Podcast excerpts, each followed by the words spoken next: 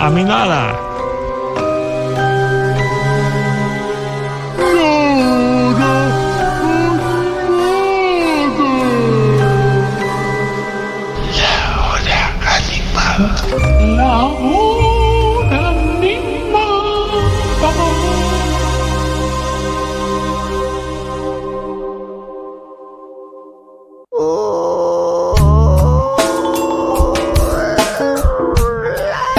Siendo las 12 y media clavadas en toda la República Argentina.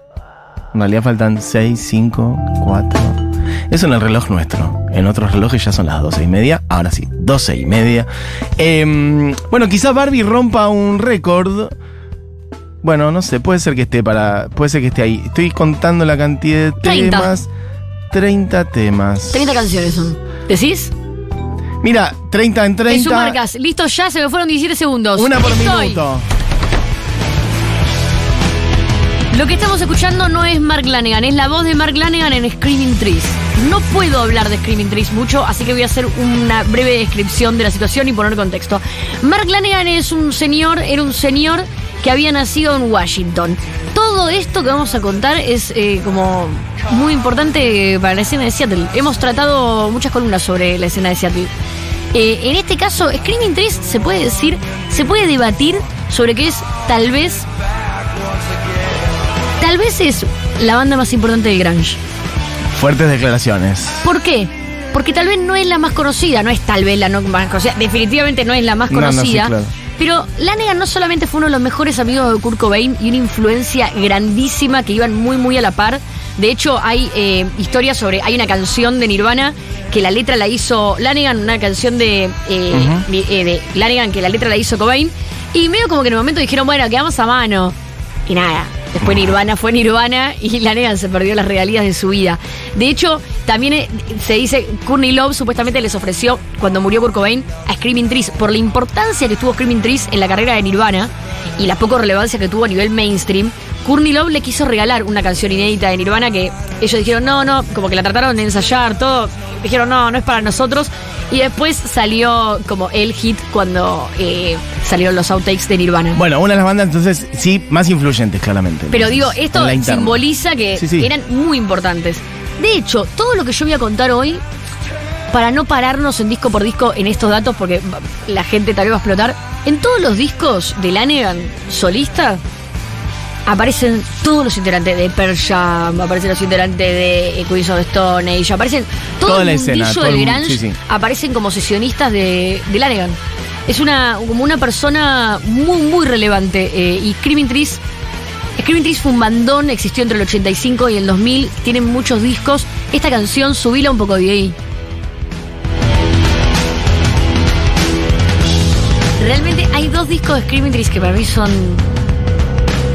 eh, fundamentales. Uno es eh, Sweet Oblivion, eh, que es de la canción que estamos escuchando.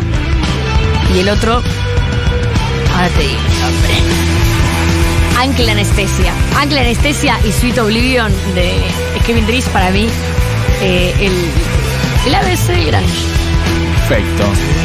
La cosa es que en paralelo a esto, eh, a Lanegan le pasa algo que es que dice, como que era una banda, no dejaba de ser una banda. Entonces eh, él quería eh, meter unas letras un poco más personales, cosas más personales y aparecía el componente del resto de los músicos y Lanegan sentía que tenía cosas como más deep shit para mostrar. Y ahí empieza la carrera solista en paralelo de Lanegan. El primer disco que saca es de Winding Sheep y la primera canción que vamos a escuchar es Down in the Dark. Tardé porque me di cuenta que la pasé en otro orden. Hay que decir que hay que mantener la producción de una banda en paralelo a tu carrera solista. De eso vamos a hablar. Y los dos discos que dijiste recién, de Screaming Trees, Ankle Anesthesia y Sweet Oblivion, son del 91-92, años en los cuales, o sea, estás diciendo que son los mejores discos y es el año, por ejemplo, que salió Nevermind de, de Nirvana, 91, o sea, boom absoluto del género y ahí estaba este tipo con dos bandas en paralelo haciendo y- de los discos más influyentes. Sí, y no es casualidad también que este disco que estamos escuchando ahora, estamos escuchando Down in the Dark, es de 1990. ¿Qué pasa con Mark Lanegan? Screaming Trees ya era recordemos en la historia del Grunge en Seattle que eh, Nirvana, voy a hacerlo muy rápido, pero Nirvana explotó no queriendo explotar y el suicidio de Kurt Cobain tuvo mucho que ver con ese fenómeno. Un fenómeno que ignoramos y tratamos de no hablar porque hablaría de la caída de la industria musical, lo berreta que es y lo asesina de personas que es. Screaming Trees no cae en esa, entonces los discos en paralelos quedan bastante opacados. Lanegan la carrera solista peor aún. Esto sale con Sub Pop. Y Lanegan ya, la, la tapa del disco la ves que es como él bastante, eh, parece una tapa de un disco de Phil Collins.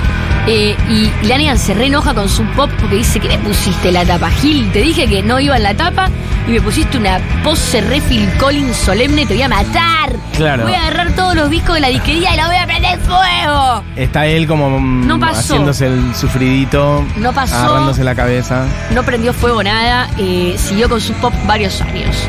Eh, hay un disco, hay muchos libros escritos por Lanegan, hay uno que es I Am the Wolf, eh, donde dice eh, esto, ¿no? Que The Winding Sheet aparece como su intento de empezar a hacer canciones personales. Muchas de las canciones coescritas por Jack Endino y Mike Johnson, que es como su colaborador durante mucho tiempo. Jack Endino también una figura fundamental del grunge. Quiero resaltar esto para empezar con la carrera de Lanegan, que es como muy el epicentro del grunge. Down in the Dark, la canción que estamos escuchando, subila porque la persona que está cantando, que más van a escuchar, es Kurt Cobain. Los, los- los coros.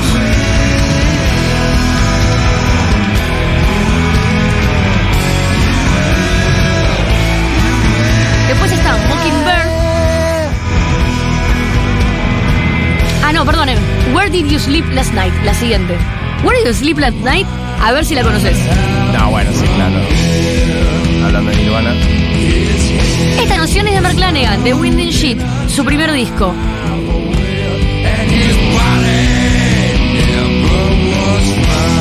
Uri me está mirando como diciendo tenías razón. Cayus, ¿quién sabe?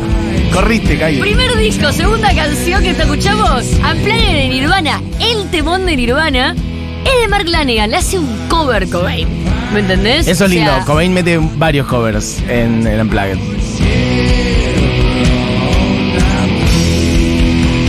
Y la siguiente canción que elegí para repasar este disco, que es su primer disco, así que el tres temas está bien, Mockingbird.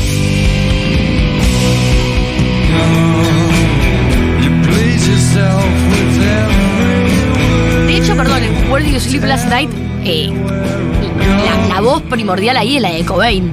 Si escuchás bien la canción, es más Cobain que está cantando. En el 94 saca Whiskey for the Holy Ghost. Vamos a escuchar.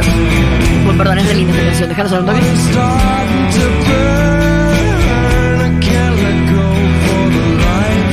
Bueno, y en el 94 saca Whiskey for the Holy Ghost con Borracho. Borracho, gran nombre. Borracho se llama la canción. Así, no sé cómo lo pronunciará. Borracho. La cosa es que acá eh, ya también lo que parece es que eh, Lanegan tenía en toda la época de Screaming Trees estaba en el horno, tenía mil adicciones, estaba re loco, Mm. eh, se encontró en un montón de situaciones de delincuencia, ¿cómo se dice? ¿En situaciones de? Como que iba mucho a la comisaría, Ok. como un par de robos, Me gusta lo de iba mucho a la comisaría. iba mucho a la comisaría. Andaba por ahí. Vos siempre por acá. Claro. Y la cosa es que, ¿qué le pasa? acá. Lo que decís vos, estaba de gira con eh, Screaming Trees a full y de repente la semanita que no estaba con Screaming Trees grababa una canción. Él quiso grabar un disco al toque Sí. eh, de que había salido de Winding Sheet. Y eso le llevó cuatro años. O sea, hay cuatro años entre un disco y otro porque, claro, estaba un año de gira, do- volvía, hacía un demo, volvía, hacía una canción, volvía. De hecho, eh, dice que llegó a un punto tal de quiebre que tiró eh, todos los demos eh, a- al río en un ataque de nervios. ok. O sea que tuvo que volver a grabar, toda una situación bastante... Poné Carnival. back to the firing line. You smile to get in the door. Traté de elegir canciones como que reflejen lo más que se puede el disco. Claro. Pocos ejemplos. Tell your ma that you're gone to the free. La cosa es que estaba muy en el horno la negan a nivel temperamento acá. Costó mucho este disco. Mira, Dan Peters de Mad Honey toca la batería en Borracho y en otro tema, en House of Home. O sea, toda la, Conexiones con toda la escena. Toda la escena Es una- de grunge es- aparece todo el tiempo, pero Es linda esa gente que es como un nodo que te conecta con un montón de, Sí. de proyectos. Y mira, no sé si. eh, a ver si finalmente la puse. No, no la puse, está bien. Hay ¿Cuál? una canción que no puse, no importa, eh, pero es de River Rice, que aparece también en el documental Hype, en el documental de Grunge, cuando está el velorio de Kurt Cobain, es la canción de fondo. Como que es muy. Ok. No vi ese documental. ¿Cuál decís? Hype, se llama H-Y-P. Perfecto. Vamos con el siguiente disco, Scraps at Midnight. Todo esto en paralelo a Screaming Trees todavía.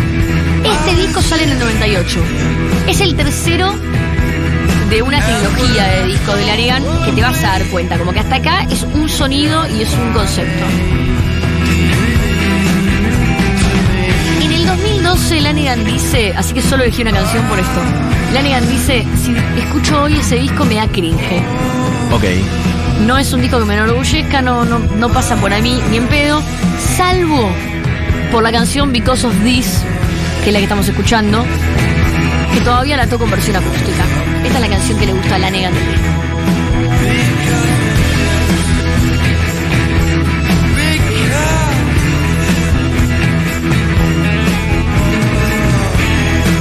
Hay algo muy del blues, muy de la afinación con la cuerda de arriba más abajo que el resto, que es muy, muy del sonido de la negan. I Take Care of You es un disco que sale después en el 99 de covers que no traje porque la verdad que si traemos también el disco de covers sonamos. Sí, no terminamos más. Pero el mismo año saca Field Songs. Y ahí vamos a escuchar Don't Forget Me.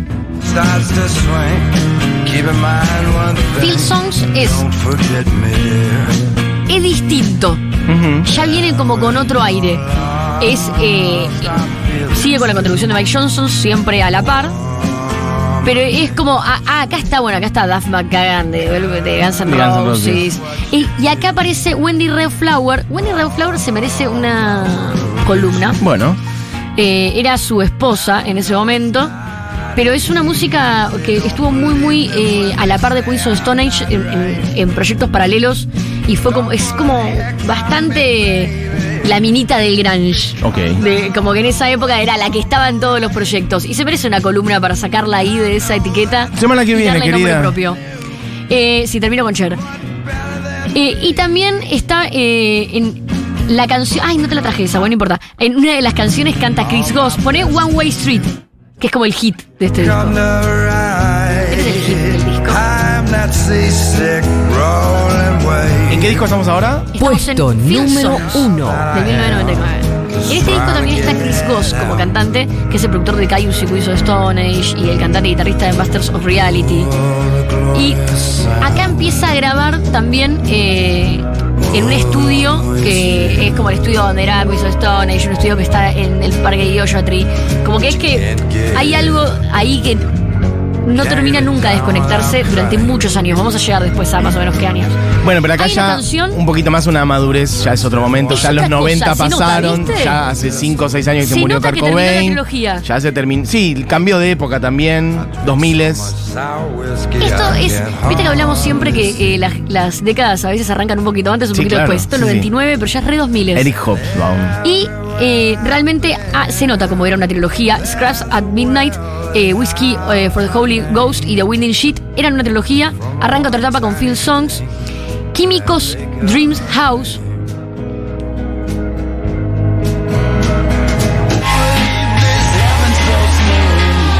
Es la más freak del disco. Y esta canción. No. ¿Eh? No, Químicos Dream House. Yo tuve Don't Forget Me, One Way Street y Químicos Dream House. Venía ahora. Bueno, se perdió, no importa. No importa, deja esta, pa- no pasa nada. Químicos Dream House, bueno, era eh, la canción que le había eh, regalado eh, el cantante de, de Gun Club, Jeffrey Lee Pierce, para ese disco. Pero también era una, una, una forma también de mostrarte cómo, por alguna razón, todos los músicos llaman a Mark Lanegan. De ahí no puedes salir. Bueno, la canción que estamos escuchando es Methamphetamine Blues. Es de un disco que sale después, que se llama Here Comes That Weird Chill de 2004, que es un e- como una especie de disco EP antesala a el disco consagración mainstream de Mark Lanegan para siempre, que es Bubblegum, que viene después. Esta canción sale en este disco y sale en Bubblegum después con otro audio. Pero esta canción es la que escuchás y decís, ah, la nena se fue a otro, se fue a otro país. Claro. Se fue a otro país. Escuchamos otro audio, Otro nada que ver. sonido, sí, sí, sí. La siguiente canción, Skeletal History, es la favorita de él. Así que la vamos a dejar un toque. Esta es la que elige él de Here Comes That Weird Chill. Acá, este disco lo hace en los tiempos libres mientras está de gira con no Screaming Trees, pues Screaming Trees se separó y él se va con of Stone Age. Es bastante reemplazo en voces de of Stone Age Mete voces en los primeros años, sí. y está en los primeros discos de of Stone Age. Entonces, esto, esto, la pregunta, Juli, es. La pregunta, Juli, es: ¿esto suena a Queens of Stone Age o Queens of Stone Age suena a Lanigan? Bueno, Y esta historia solista de Lanigan nos va mostrando cómo Lanigan es una persona que por su personalidad y su forma de ver el mercado no le importa nada.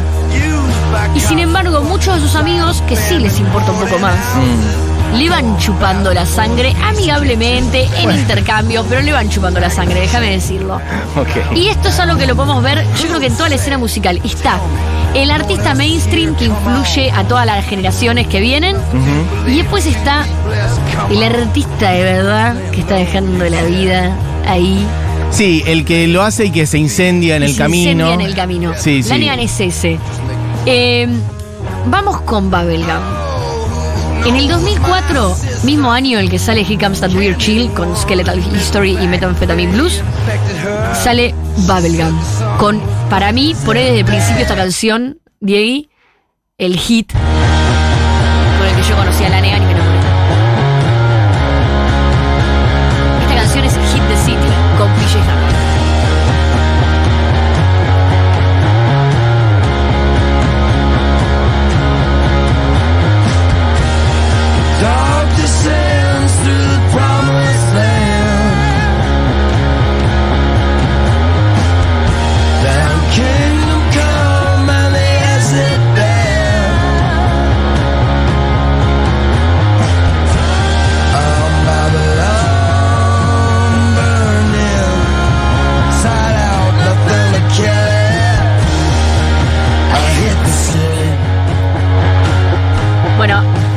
porque de algún modo mm, siento que hay algo de la crudeza original del grunge que sobrevive en su obra con el paso del tiempo, porque el grunge ya después de los 90 podemos decir que no existe más, y es una persona que, se, que siguió adelante siendo muy genuino a lo que él es.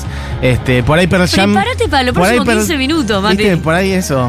Bandas como Pearl. Jam más mainstream agarraron una- un modelo y siguieron. Prepárate y de algún modo me hace pensar que habría sido de Cobain si hubiera seguido viviendo, lo cual para mí es algo muy hermoso de decir. Mal. No le Creo que lo más parecido Sí. a Kurt Cobain si hubiera eh, seguido sacando discos tiene que ser Mark Lanegan. Ahí Porque va. el espíritu era re Mark Lanegan.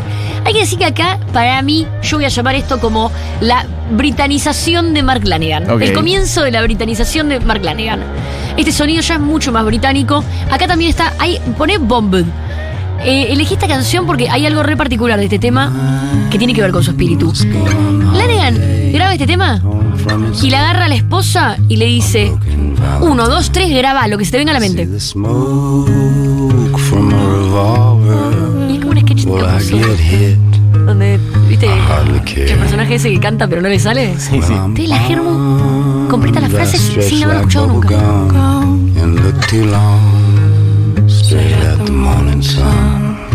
Love their flowers along the avenue. All things perfectly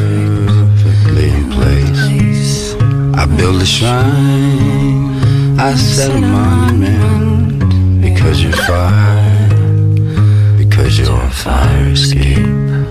Qué hermoso las voces. Es así, espectacular. Tan de cerca, tan chiquitas. Espectacular. Y esto es grabado ahí en el estudio de toque. Es ella como, bueno, no me la sé, pero voy con vos. 100 Days, pone. I'll do the same. Esta canción es para mí es una de mis favoritas de Bubblegum. Es espectacular.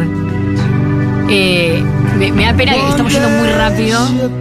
No, pero está- quiero contagiar- Lo estás llevando muy bien y el entusiasmo y la pasión sobre el tema. Quiero, quiero contagiar a la gente que está escuchando. Total. eh, para que de alguna época del área se agarren porque es imperdible. Esto,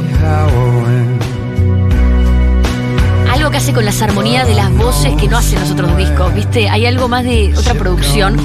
Ojo, acá empieza a llamarse Mark Lanegan Band. Ok.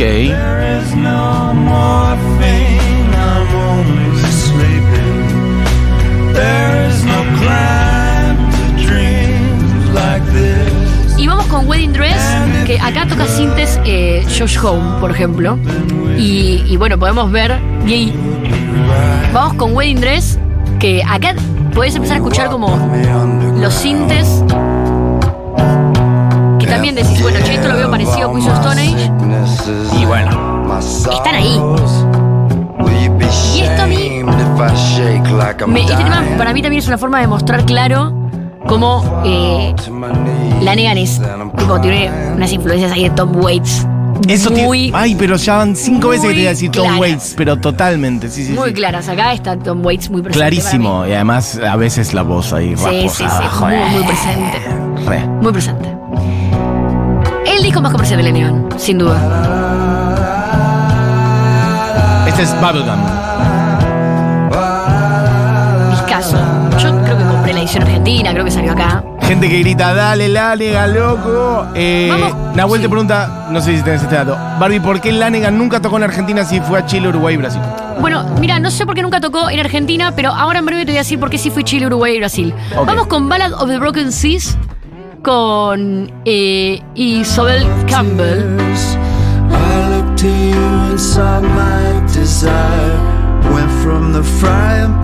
Este disco es el primero de tres discos que hace con Isabel Campbell, que para quienes están escuchando también le debemos otra columna.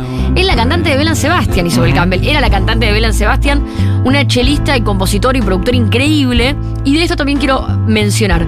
Esta canción, Ivy Est, creo que se llama, podemos escuchar la voz de Lanegan ya en otro lugar. Nunca habíamos escuchado a Lanegan cantar así. ¿O no? Es como que podés escuchar toda la columna de Lanegan y yo te puedo decir que acá es otro cantante si y me crees. te lo crees, sí, sí. Vamos con Ballad of the Broken Seas. Re. Como para escuchar lo que viene. Ah, bueno, nos perdimos Est. drowning. Eh, porque el disco se llama Ballad of the Broken Seas. Eh, pero no pasa nada. Vamos eh, con Honey Child, What eh, Can I Do?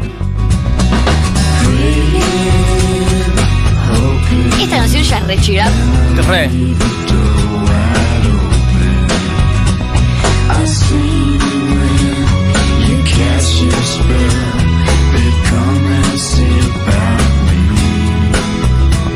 Me gusta que el recorrido de la voz es. eh, bueno, va a contracorriente o va y viene respecto de una tendencia que suele ser que con el paso del tiempo la gente canta cada vez más carrasposa. ¿eh?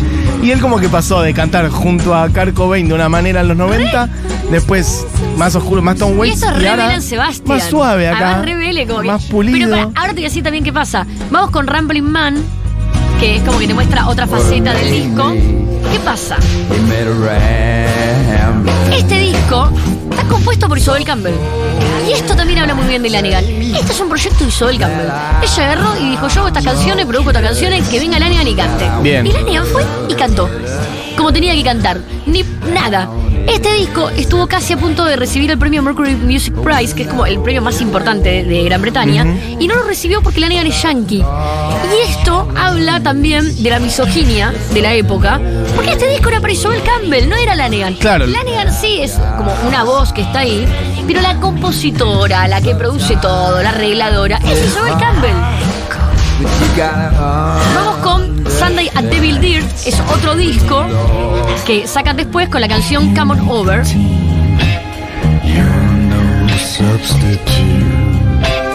Tema ya más conocido,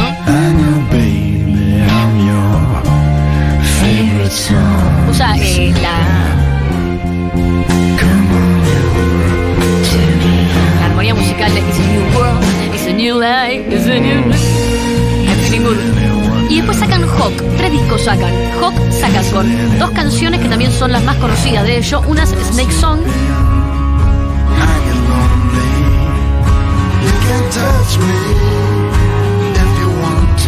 Nada que ver. Nada. sí. Kurt Weill, cuando Kurt Weill iba a cuarto grado. Gente que dice que sí tocó en Argentina Mark Lanegan. Aportamos información.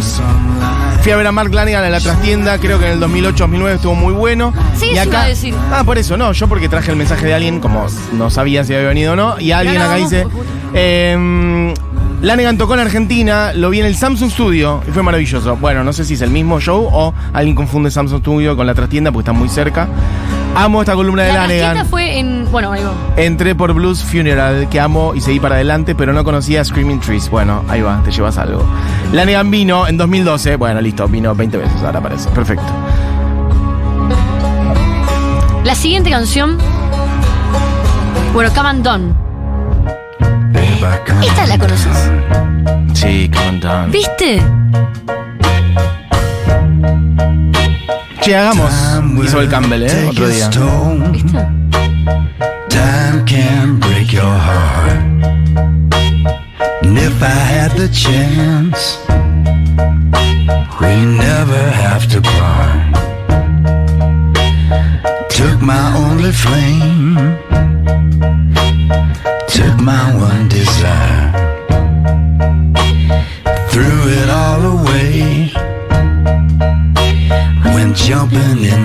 Después. Get No es la de Duran Duran, hay que decir. No es Come on down de Duran Duran. En el 2000. Esto sucede todo. 2008, 2010, 2012 y en el 2013, bueno, saca Blood Pudding, un disco casi instrumental con Duke Garwood, que lo paso por alto, e Imitations en el 2013. También, alguien me lo pidió, a mí es el disco que me embola. Vamos con Phantom Radio 2014 con Harvest Home, la canción Harvest Home.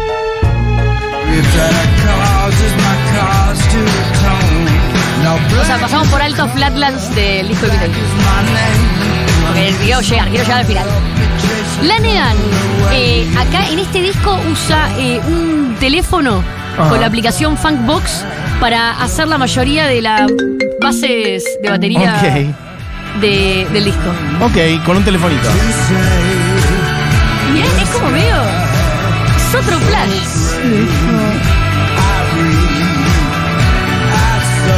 Es más, va, poné la canción Floor of the Ocean. Nada que ver. No, no, no, es otra cosa. Es otra cosa. 2014. 2017 saca Gargoyle.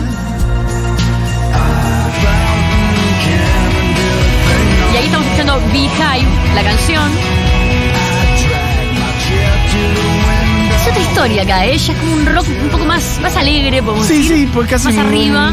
sí. Y no tiene la misma edad, no tiene la depresión de los 30s, 20s, tiene como ya unos 40s optimistas. Es un recorrido inverso al de mucha gente también, ¿eh? Y acá tiene Emperor, eh, una canción donde Josh Home hace de corista. Me lleva bastante a algunos colores que está teniendo hip hop también últimamente. ¿Ubicás? Total. Hip hop que a veces te mete, bueno, no solo la voz que tiene, sino algunos colores más luminosos también. Que eh, en esta época es cuando eh, se empieza a acercar, creo que vi- viene de Argentina, de hecho, yo no me acuerdo muy bien el momento, pero el productor de este disco es Alan Johannes, que es como una figura muy también eh, renombrada en el grunge, que es chileno, y es el Mira, tocó en Uniclub el fin de pasado. Y es eh, un link con Lanegan acá, es como que quien eh, lo, lo llevó para Chile, también creo que fue más veces a Chile que acá, y por eso es ese mensaje. With Animals, 2018, otro disco con Duke que no traje, porque no me interesa, y saca después 2019 Somebody Knocking, que para mí es el disco más up, con Night Flight to Kabul. I spent my life Ay, no te la te pasé otra. Mira, me equivoqué. Bueno, no importa. No pasa nada. Estamos escuchando Skeleton Key, Straight Songs of Sorrow. Y no te puedo creer que no tenés esa canción. ¿Era la que querías para cerrar? No. Te queda una para cerrar. Eh, no, está bien. Vamos a cerrar entonces. Búscame Night Flight to Kabul. Esta. Y vamos a saltearnos, y ahora vamos a volver para atrás. En el 2020 saca Straight Songs of Sorrow. Me saqué una canción No que pasa nada. era la mejor. En el 2019 saca Somebody Knocking. Ahora vamos a ir a esa canción y con esa vamos a cerrar. Bien. Y en el 2020 saca Skeleton Key. Este disco, muy locamente, está inspirado en sus propias memorias, que son Sing Backwards and Weep, uno de los tantos libros que saca. Y Eh, es un disco muy dark. El disco es como que viene todo, como que subió, subió, subió y acá bajó. Es un disco re dark. Hay que decir, este disco creo que lo saca eh, en plena pandemia, Mm. así que seguramente fue grabado también en esa época de la pandemia. Las letras son recontra. mm, va- me voy a morir. Mark Lanegan es antivacunas. Yo esto quería No. esperar a decirlo al final de la columna. Hay que separar la obra Bueno, del artista a sí. veces cuando podemos. Aparte, escúchame, ya está muerto. Si que no vamos a pelear con un además, muerto. claro, no, Ese era el otro muerto. dato que no habías dado. Pará, Se murió el año decir- pasado. Y ahora voy a decir cómo. Ya está, Tengo que decir que a veces podemos separar la obra del artista, cada uno sabe cómo, cada uno sabe cuándo. En este caso. Pero qué nivel de antivacunas. ¿Qué Era una persona que levantaba la bandera Sí. diciendo es una conspiranoia del 5G y los Mira, aliens y el gobierno no, y somos unos Illuminatis y que no, sé qué. O simplemente como, bueno, no Vamos a decir que sé. Lanegan era antivacunas y que no hace falta discutir con él porque se murió de COVID. Claro. Y no solamente se murió de COVID, sino que el COVID lo dejó en una situación terrible. Primero perdió la audición, no podía caminar, estuvo en coma, la pasó muy mal Pobre. Lanegan. Eh, así que Qué no hace triste. falta que lo retemos. No, además ya está muerto. El COVID se lo ha llevado. Eh, murió de COVID el año pasado, eh, el 22 de febrero, un día antes del cumpleaños de mi hijo, que es muy importante que la gente sepa esto. Ujú. Eh, cuando murió, una de las pocas veces que yo leo una noticia, vi que era trending topic Mark Lanegan y dije, ay no. Ah, porque te enteraste. Yo tiemblo cada vez que veo algunos trending. No, no, no, no. Vos temblás con Charlie García, que está trending todo el Bueno, tiempo sí, y claro, sí, sí. Pero sí. Y con vi- bastantes otros, pero con Charlie me pasa todo el tiempo. Vi el hashtag de Lanegan y lo supe. Igual nunca se va a morir, así que está todo bien. Eh, bueno, hay que ir redondeando lo del programa. Para, quiero hacer una salvedad en donde voy a darle la razón como árbitro a un par de oyentes y a vos también, porque hay gente que dice desde el principio, lo guardé para el final, que eh, Where Did You Sleep Last Night, eh, alguien dice, es de un músico de Lead Belly, cuando Kurt Cobain, cuando la incorpora en el- Unplugged de New York, dice versión de Lead Belly. En realidad, Where Did You Sleep Last Night tampoco es de Lanegan, es un tradicional. Claro.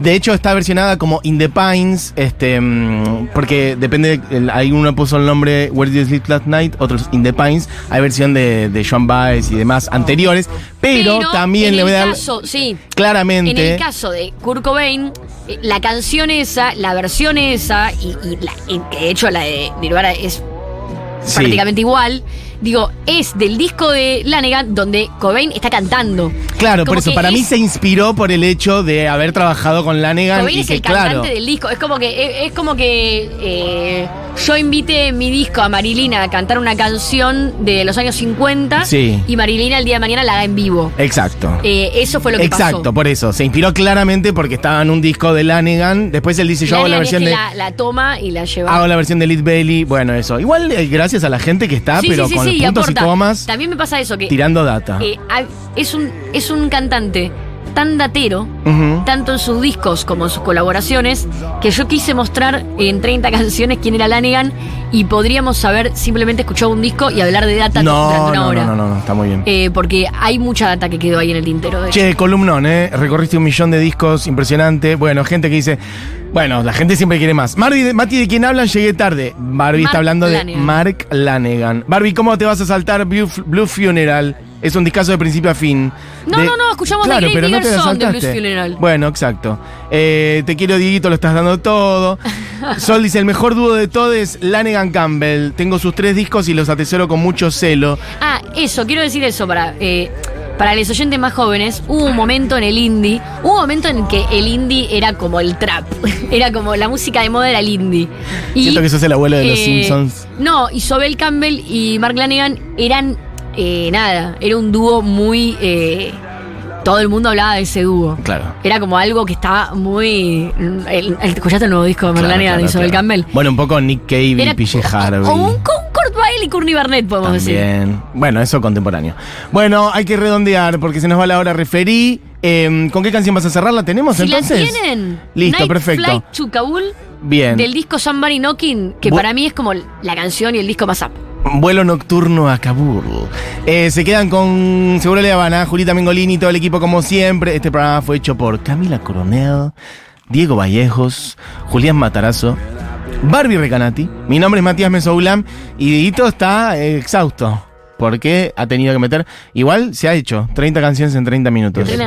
Un poquito. No sabía que había muerto Lanigan. Bueno, chiques, el año pasado, febrero del año pasado. Perdón que fuimos tan fríos en ver las noticias. Me dice, me rompió el corazón porque un poco quedé con ganas de escucharlo en vivo. Claro, gente que por ahí está conociéndolo ahora. Bueno, chiques, listo, esto fue la animada. Barbie, ¿con cuál nos íbamos entonces? De, con Night Flight to Kabul del Ahí disco está. Somebody Knocking 2019. Que tengan una buena tarde. Adiós.